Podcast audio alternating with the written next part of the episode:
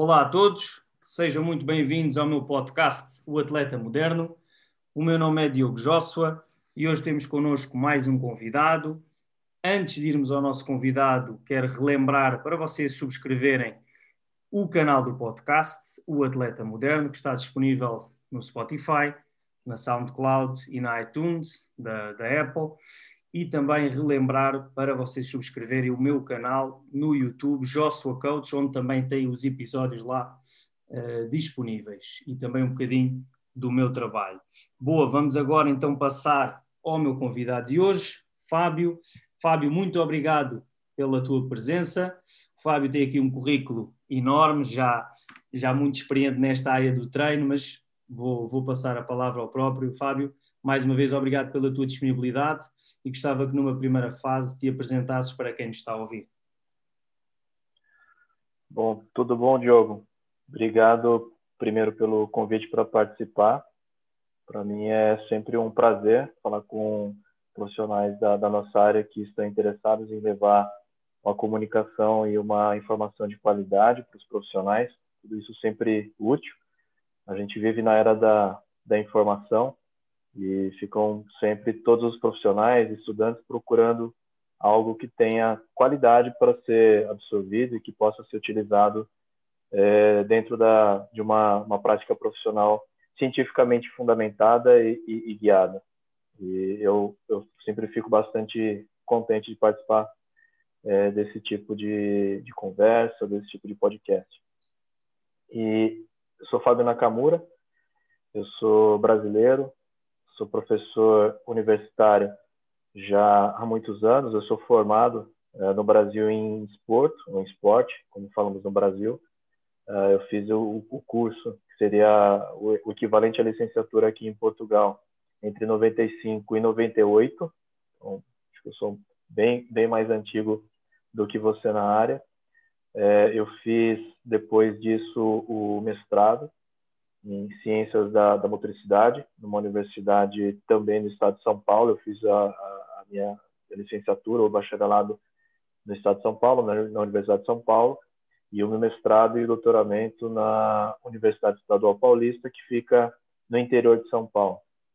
Então, originalmente eu sou de lá, é, e aí, uh, depois que eu uh, terminei o doutoramento, e já atuava como professor de uma universidade pública, passei a, a me interessar bastante pelos eventos científicos, né, o desporto ou, ou, as ciências do, do desporto, a fisiologia do, do, do, desporto, a biomecânica do desporto não eram exatamente a minha área original de atuação.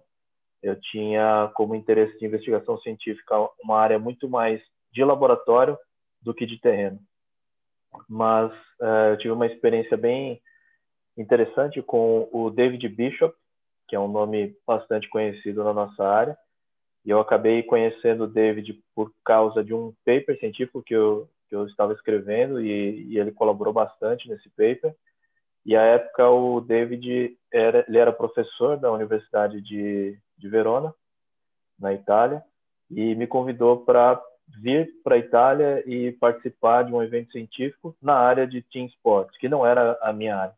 Okay. Mas uh, eu muito curioso para saber o que, que ele vinha fazendo e qual era a nova linha de trabalho dele, porque até então era muito parecido com o que eu fazia, era muito mais laboratório do que terreno.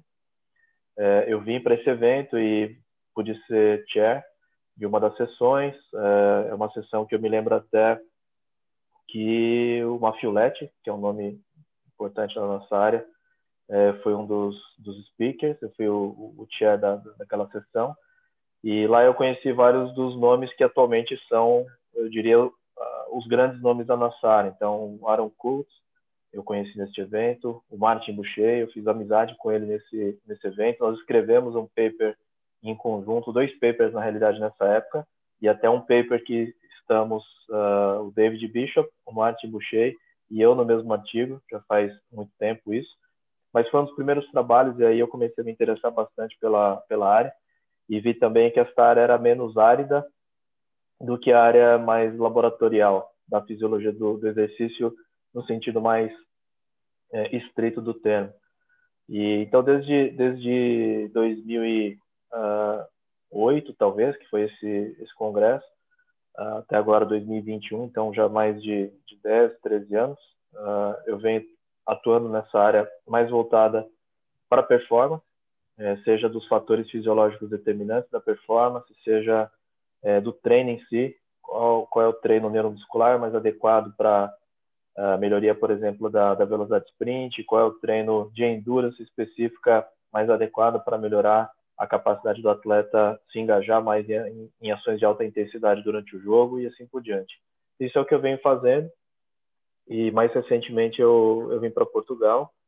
É, eu saí de uma universidade federal do Brasil, onde eu, onde eu permaneci por dois anos e atualmente é, estou vinculado ao, ao SMAI e dentro do SMAI eu ministro a disciplina de bases do treino desportivo e muito possivelmente, uh, em colaboração com todos os professores uh, do SMAI, eu devo iniciar também uma série de, de, estudos e investigações científicas ainda nesta linha mais aplicada ao desporto, já que lá também tem colegas interessados nesses assuntos. E então é uma nova uma, fa uma nova fase da, da, da carreira, eu diria, é, aqui em Portugal, porque você sabe bem, a, Portugal tem uma tradição bastante grande nessa área de, de, investigação também. E eu já venho colaborando com alguns colegas, tanto de Portugal quanto da, da Espanha. E, então, é, é, uma continuidade a, das, das, atividades que eu venho desenvolvendo no Brasil. Então, rapidamente, essa a história daquilo que é uma parte da, da carreira. Boa, Fábio. Sem dúvida, um grande, um grande currículo já na área e de certeza que nos vamos voltar a encontrar aqui noutros episódios, porque já vi que temos muito para falar sobre esta parte da, da ciência. Mas antes de irmos para, para essa parte, uh, gostava de falar aqui um bocadinho também para explicar a quem nos está a ouvir qual é que é o objetivo dessas investigações, dessa, de realizar essa, essa ciência, esses papers, esses artigos, qual é que é o grande objetivo, tu que já estás pronto nesta área há, muito tempo?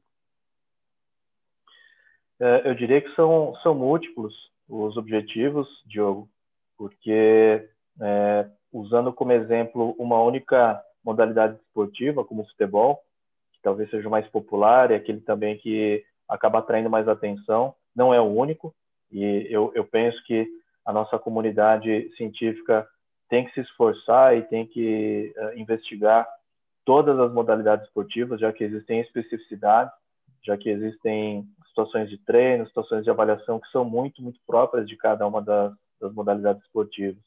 É, há poucos dias eu até conversava com um colega sobre é, a esgrima, que é uma modalidade pouco investigada, e eu tenho alguns colegas que já trabalharam com, com esgrimistas, e eles têm relatado alguma dificuldade em encontrar literatura específica para é, subsidiar decisões de treino e, e é, conseguir desenvolver plenamente as capacidades dos atletas. Eu, eu, penso que todas as modalidades têm que ser é, investigadas com, com, profundidade, com, com cuidado, é, e, e, é um processo que demora muitos anos. Mas, em específico, uh, é, por futebol, que seria só um exemplo de uma dessas modalidades esportivas, é, eu vejo que é, nos últimos anos nós temos avançado muito na análise daquilo que é a performance física do jogo e temos, e temos uh, ainda evoluído pouco naquilo que é análise tática e posicional do jogo. Então eu vejo que primeiro é, existe um esforço de compreensão do que é a competição e de quais são as, as suas demandas. É, então eu acho que ainda tem uma desproporção na investigação, mas nós temos, é, inclusive em Portugal, como eu mencionei anteriormente, é, Jaime Sampaio, Bruno Travasso, são dois colegas que vêm estudando é, o futebol e outras modalidades esportivas coletivas e que têm trazido é, muito conhecimento sobre os dados posicionais e como interpretar esses dados posicionais para fazer inferência sobre a tática.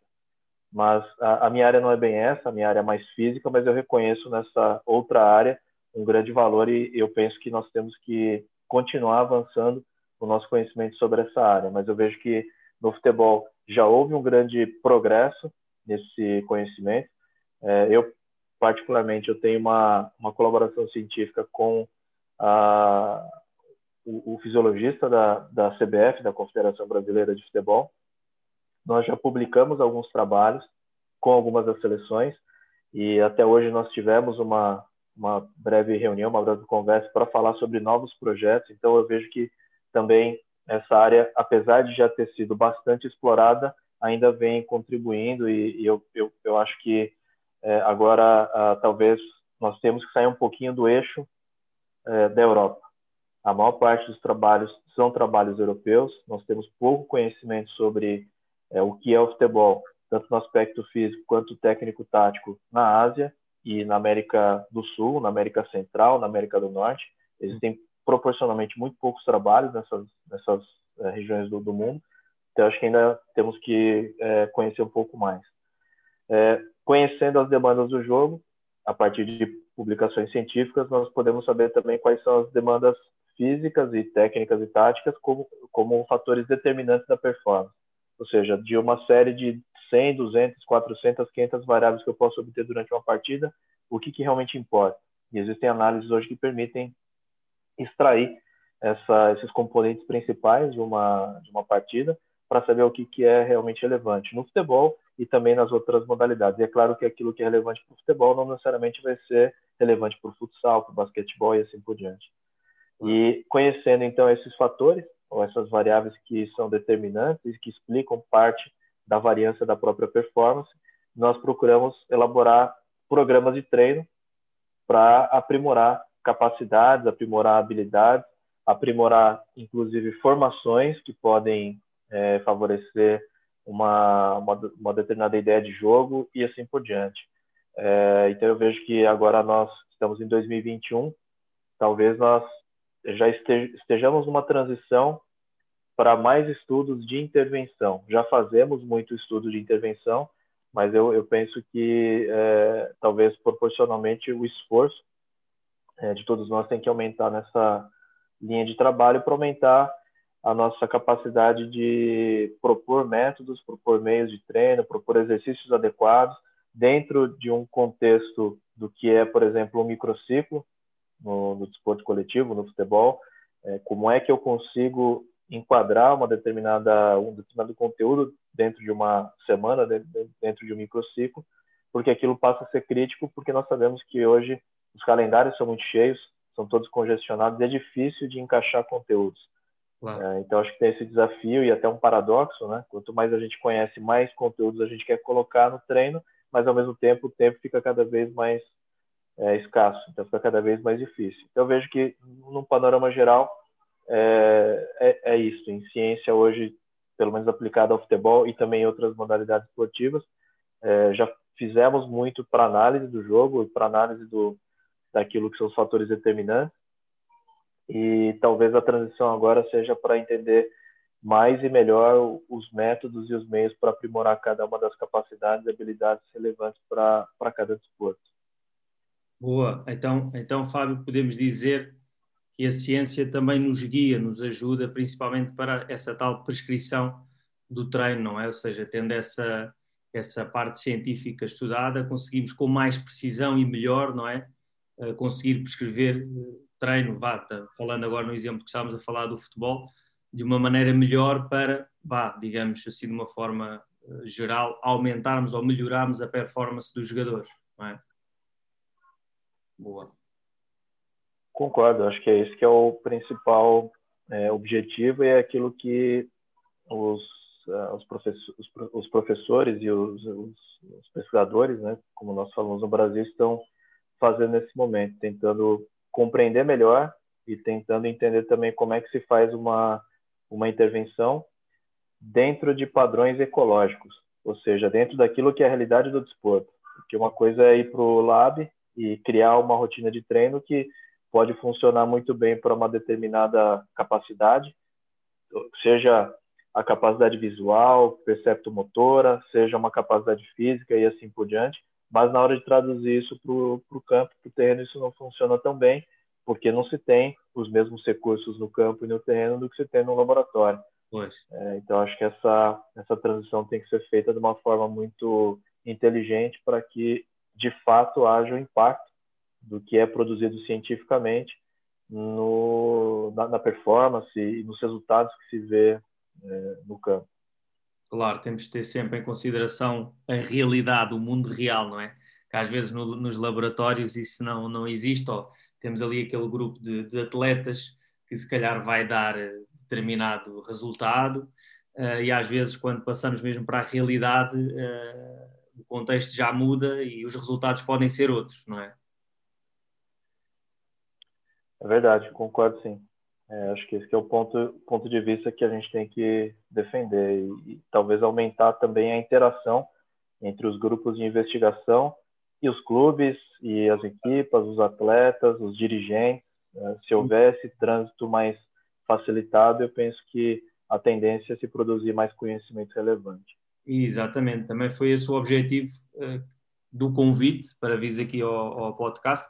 Também percebemos que esta área, esta parte da, da ciência, da investigação, é muito importante e é importante nós também falarmos vá, com vocês para tentarmos perceber, ok, o que é que aconteceu, como é que foi, uh, o que é que foi comprovado, o que é que não foi, ah, mas comigo aconteceu isto no terreno, se calhar contigo não, ou seja, é muito importante, lá está, mais uma área uh, dentro, e é por isso também é o propósito daqui do, do podcast, é englobar todas as áreas para quem nos está a ouvir, os atletas, jovens ou não, ou, mais velhos, pronto, séniores uh, perceberem, ok, esta área também é importante, ok? Porque eu também já vi que às vezes no mundo do futebol é um bocadinho complicado uh, entrar a ciência uh, para os clubes, mas pronto.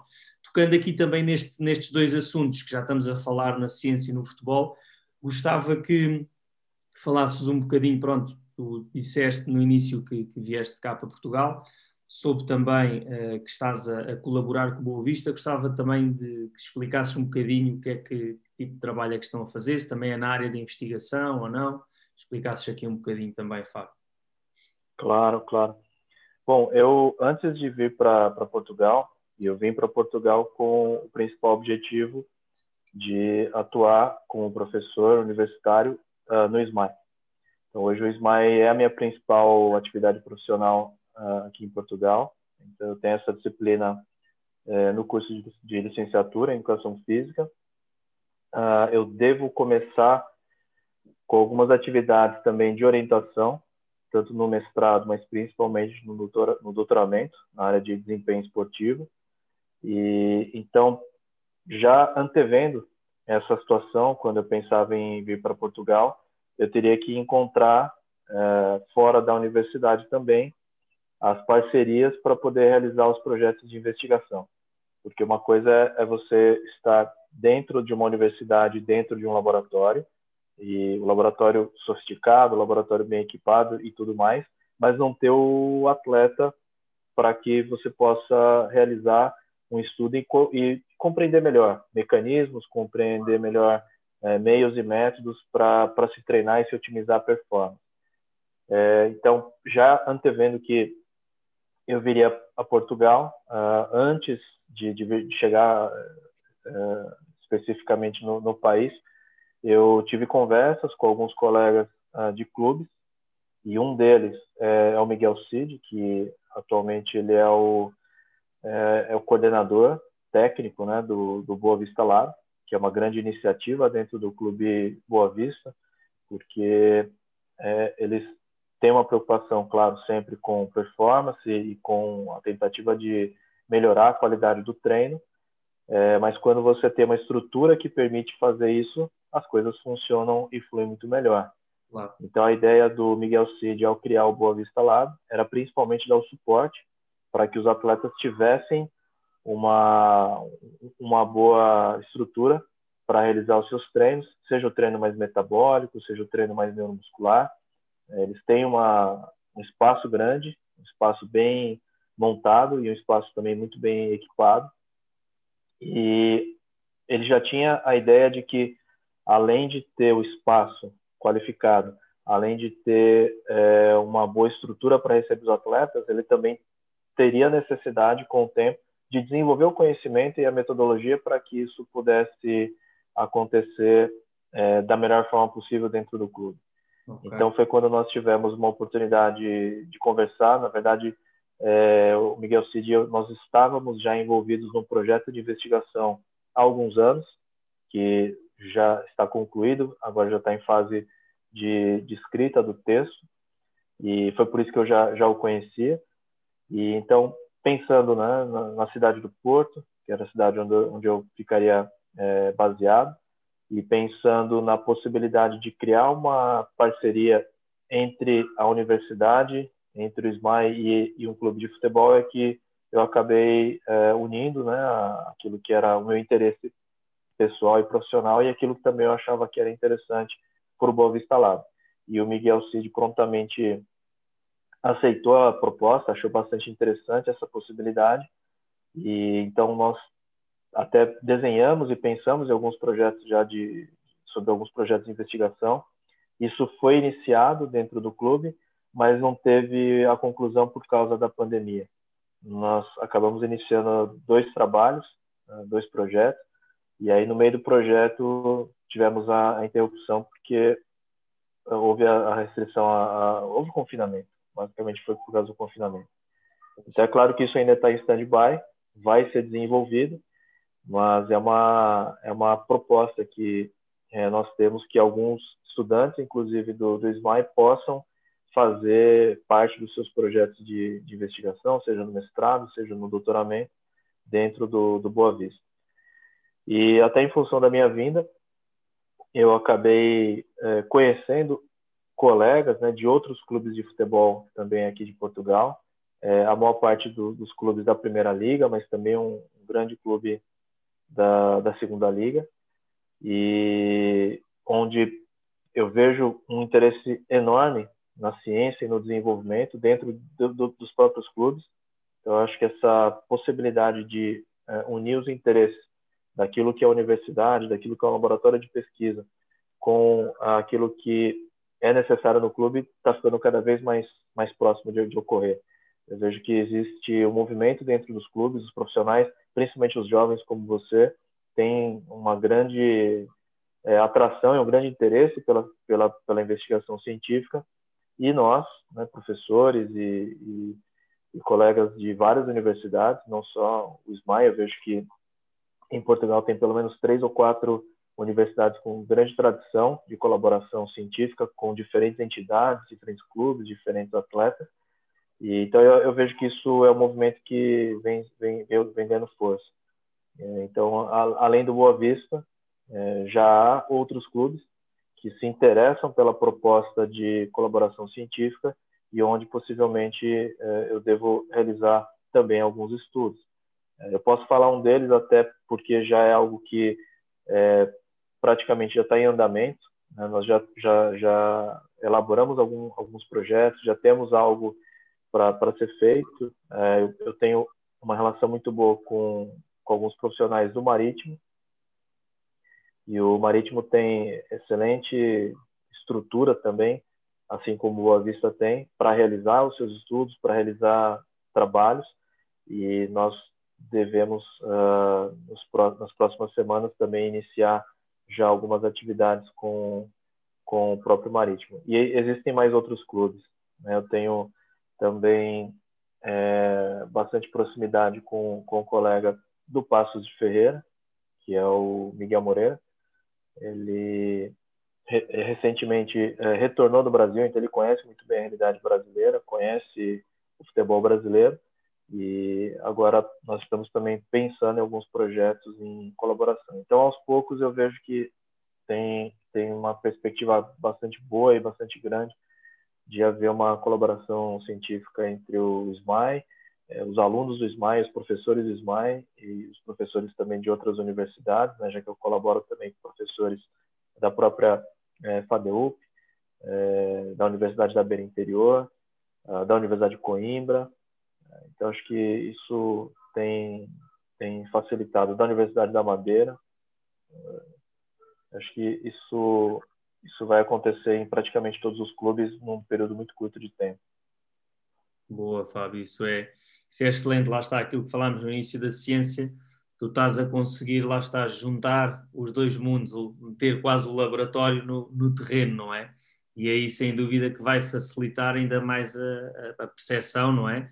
Dos atletas e, e, e, o que é que podemos mexer e onde é que podemos melhorar, sem dúvida que essa aproximação é, é, é, muito importante e acho que todos os clubes, pronto, claro, têm, têm de ter condições, claro, mas na área do futebol uh, creio que há muito investimento e acho que lá está. Pode ser um início, como tu dizes, pode ser um, uma, uma porta, não é? Para, para depois outros clubes pensarem, ok, se calhar também devíamos ter aqui essa parte da, da ciência, falarem com, com faculdades.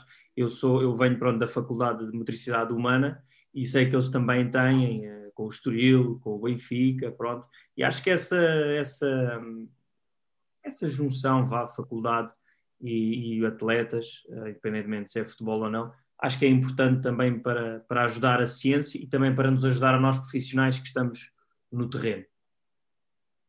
O Diogo, então até queria destacar é, esse último ponto que você colocou, porque é, um dos clubes com os quais nós temos uma excelente relação é o próprio Estoril Praia, e eu sei dos projetos que eles têm também com a Faculdade de Motricidade Humana. É, conheço os nomes, pelo menos, dos professores que trabalham na, na, na, faculdade. Eu sei que é, é uma grande referência europeia, uma grande referência mundial, é uma grande referência em Portugal. E acho que é sempre importante da nossa parte também reconhecer aquilo que as diferentes universidades têm feito em prol do, das ciências do desporto. E não dá para deixar de falar e mencionar também a Faculdade de Motricidade Humana, que é uma, uma instituição que no Brasil, pelo menos, todos conhecem, todos têm como, como referência importante aqui de Portugal.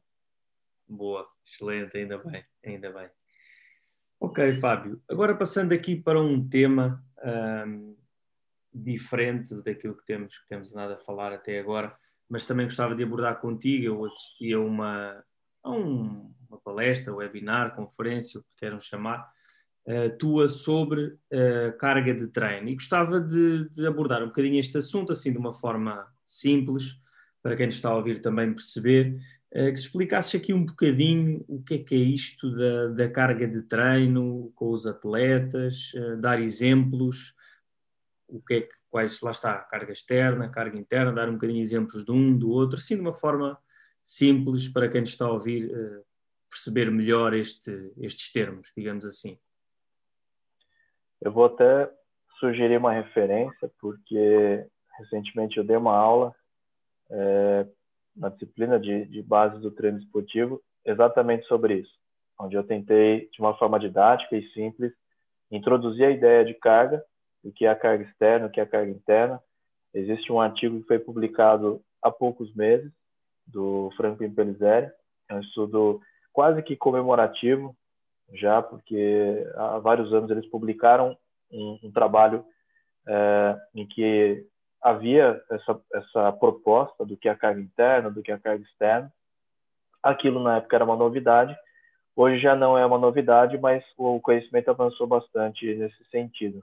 Então, eles publicaram recentemente um trabalho no International Journal of Sports Physiology and Performance, o Franco Pellizzeri é o primeiro autor, se não estou em erro, e eles, eles têm uma figura muito é, bem elaborada, em que uh, a carga externa e a carga interna são, são explicadas dentro do processo de, de treino. Então, basicamente, o que ele explica é que é, o processo de treino tem objetivos, e para cumprir esses objetivos, nós temos que entender os tais fatores determinantes da performance para cada modalidade esportiva. Entendendo quais são os fatores determinantes, nós precisamos aplicar meios, que seriam os, os exercícios físicos, de uma forma mais abrangente, não é o exercício sentido do supino, agachamento, não, exercício, o Small Sided Games é um exercício. Ah. É, é, é, uma forma mais abrangente de chegar ao exercício como meio. E durante a realização do exercício, nós temos algumas medidas que indicam a carga mecânica ao qual aquele organismo está sendo submetido. Imagine que na natação, simplesmente se eu souber qual é a distância que o nadador percorre e o tempo, eu já tenho lá a distância e a velocidade, são indicadores de volume e intensidade, que são indicadores de carga externa. Quando nós é, trabalhamos com desportos mais estocásticos, né? o que é um desporto com característica estocástica? É aquele que existe menos previsibilidade nas ações, como, por exemplo, no futebol. No futebol, eu não consigo antever daqui a três segundos o que, que o atleta vai estar realizando, se ele vai estar acelerando, se ele vai estar desacelerando, se ele vai estar cabeceando, se ele vai estar é, parado, descansando porque uh, os esforços acontecem de acordo com o contexto. Então, a, a quantificação da carga externa é feita ou em tempo real ou a posteriori. Ela não é uh, antecipada. Ela não, você não sabe de antemão qual vai ser exatamente a quantidade de carga externa. Então, para se quantificar essa carga externa hoje no futebol, é, todos aqui que estão envolvidos minimamente com ciência do esporte conhecem os equipamentos, são os GPS. O GPS basicamente é um dispositivo que tem comunicação com o satélite, faz a localização daquele corpo no, no, no planeta, e aí toda vez que você tem algum deslocamento, ele vai quantificar em 2D qual é a, a, o, a distância, a faixa de velocidade, é, a magnitude da aceleração que foi realizada. E dentro desses dispositivos existem acelerômetros é, e, e, outros equipamentos para tentar corrigir o sinal também da, da, distância e o sinal da acelerometria, mas basicamente o acelerômetro mede as acelerações do centro de massa. E aí você pode derivar algumas é, algumas métricas, como por exemplo player load. Seria como se fosse uma somatória, é, entre aspas, mas seria como se fosse uma somatória de todas as acelerações, é, de todo o vetor de aceleração que você causa durante uma sessão de, de treino, de competição. Então, isso é a carga externa. É qualquer medida mecânica que te dê uma noção exata ou acurada daquilo que o corpo é, realizou, principalmente em termos de deslocamento. Existem outras formas de se calcular a carga externa. No treino resistido, no treino de força, talvez seja um pouco diferente. Ninguém vai treinar com GPS, vão ser outros parâmetros. É, Para um treino, por exemplo, de precisão, né? imagina um, um, treino de tiro. É, os parâmetros são diferentes, então, para cada, cada desporto, para cada modalidade esportiva, é. você tem que escolher um conjunto de variáveis mecânicas que te dão ideia da carga externa. E a carga interna é até um pouco mais simples, talvez, de ser compreendida, porque é toda a resposta fisiológica que o corpo do atleta apresenta a uma determinada imposição de um exercício e a uma determinada carga externa. Ah, então, a frequência cardíaca pode ser um indicador de carga interna, a apreciação de esforço pode ser um indicador de, de carga interna. É, nós temos é, algumas outras medidas que são proporcionais à carga interna, não são necessariamente a carga interna, ou são uma resposta à carga que foi, foi, foi colocada no organismo. É, a gente chama de respostas subagudas. Então, eu termino a sessão de treino. Se eu perguntar é, well-being, que é o bem-estar, se eu perguntar é, qual é a recuperação que o atleta é, sente que teve naquele período, não é mais a carga interna, mas é já uma resposta que o organismo tem depois da, da sessão de treino, a carga interna que foi imposta e a carga externa que foi também apresentada para aquele para aquele jogador de futebol, no caso do futebol. Uhum. É, então, para entender esses conceitos, né, é, é necessário entender um pouquinho da tecnologia que é utilizada hoje para uh, mensurar e para quantificar cada uma dessas variáveis. Então, a, a ideia é carga mecânica, e carga fisiológica. São, são os dois domínios onde nós podemos quantificar a carga externa e a carga interna. Ok, Fábio, excelente, assim de uma forma simples, muito, muito bem explicado, obrigado. Então podemos dizer que essa, ou seja, esta gestão, digamos, da carga interna e externa vai ou pode afetar o rendimento dos atletas, quer durante a semana, quer durante a competição. Podemos dizer isso? Sim, sim. É, até nessa figura que eu mencionei, que eu comecei explicando, o, o, resultado da aplicação de cargas externas e as cargas internas é adaptação, e essa adaptação pode ser positiva ou pode ser negativa. Exato. Porque se eu me exceder na aplicação de cargas externas, ou a distribuição durante o microciclo não for bem feita, ou a recuperação não for bem planejada, o que pode acontecer é, ao final de um microciclo é eu terminar aquele microciclo com capacidades é, neuromusculares, endurance, capacidades é, perceptomotoras piores do que quando eu iniciei aquele microciclo, ou seja, eu, eu trouxe um efeito negativo. É, então, um dos, um dos objetivos da quantificação de carga é justamente é, administrar melhor e controlar melhor a dinâmica de aplicação durante um determinado período. Então, compreendendo como é que o atleta responde mecanicamente, como é que ele é, apresenta respostas fisiológicas, como é que ele se recupera ao longo de uma semana, por exemplo, eu posso começar a alterar um pouco o cronograma e o, e o calendário e também o, planeamento daquela semana para que eu consiga ou recuperar melhor ou eu consiga é, enquadrar melhor um determinado conteúdo que eu não consegui fazer na semana anterior. Então, uhum. tudo depende das respostas dia a dia do, do atleta. Então, é muito importante saber a carga e saber a resposta que cada atleta tem essa carga. E aí eu consigo ter uma melhor noção de como planear um, um microciclo sem causar uh, o excesso e a fadiga, que é um, um, um, extremo ruim, que é quando se excede a carga, ou também o outro extremo que seria uma, uma exigência subótima, aquilo que não causa mais adaptação e acaba ocasionando até o destreino. Deve ter uma faixa intermediária onde as coisas funcionam bem e o treino tem efeito positivo. Claro, claro. Boa. Excelente, Fábio. Boa, boa. Fábio, aqui também para terminarmos agora uh, o, nosso, o nosso episódio, rematar com aquela questão também que é o propósito aqui do podcast. Gostava de saber qual a tua opinião do que é que é para ti um atleta moderno. Eu penso que o atleta moderno é o atleta que é treinado por um profissional moderno porque muitas vezes o atleta ele não tem o conhecimento que o profissional tem, ele não detém o acesso a tecnologias, a conhecimento científico, a, a métodos e, e, a meios de treino. Ele, ele muitas vezes ele é passivo em relação ao processo de treino. Ele depende muito da qualidade da capacidade do profissional que o treina. Então eu penso que um treinador moderno, um treinador que consegue é, ter um conhecimento primeiro, prático e aplicado muito grande, porque tem que ter muita prática na nossa área. Claro. A nossa área é uma área eminentemente prática, não tem como só é, adquirir conhecimento por meio de livro, texto e de artigos científicos. Claro. Por outro lado, o treinador que não lê os livros e não lê os artigos científicos também tem uma deficiência, ele não pode ser considerado um treinador moderno. Então, o, o treinador que está sempre é, se atualizando, participando de, de eventos, de colóquios, de encontros, de debates, discussões. É um profissional que está muito mais apto a sempre modificar a sua prática em, com base em evidência, e não tem problema nenhum nisso, isso é uma qualidade, é uma virtude, não é um defeito.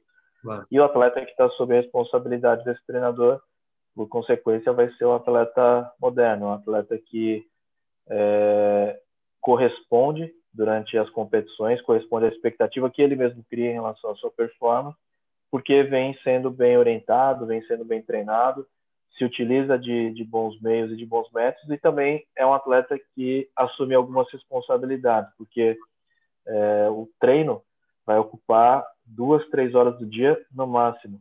As outras vinte e tantas horas são do atleta. Então, o atleta, o atleta que não se alimenta bem, o atleta que não se recupera bem, que não dorme bem, que não desenvolve também uma atividade social, cultural fora do, do treino, também é um atleta que vai ter deficiências por outras causas. Então, talvez a, o atleta moderno seja o que é treinado por um treinador moderno, mas também é um atleta que tem a, a plena consciência do seu próprio papel no processo de, de adaptação, no processo de é, prospecção para uma carreira de, de, longo prazo e de uma carreira de sucesso e que adquire hábitos para que aquilo seja é, bem sucedido. É, então, não são todos os atletas que têm potencial, inclusive genético, para todos os esportes, mas certamente que o atleta que é, é o atleta moderno é aquele que consegue chegar muito mais próximo daquilo que é o máximo que ele pode render. Esse é o atleta moderno. Boa, Fábio, excelente. Grandes Grande definição, sim senhora. Gostei bastante da, da, da, parte do treinador moderno também, mas também da parte da responsabilidade. Acho que às vezes falta a muitos atletas perceberem essa parte da responsabilidade e eles simplesmente irem só ao treino, fazerem o treino que o treinador diz e tudo mais e não, e não assumir essa responsabilidade e aquela parte que tu disseste bem.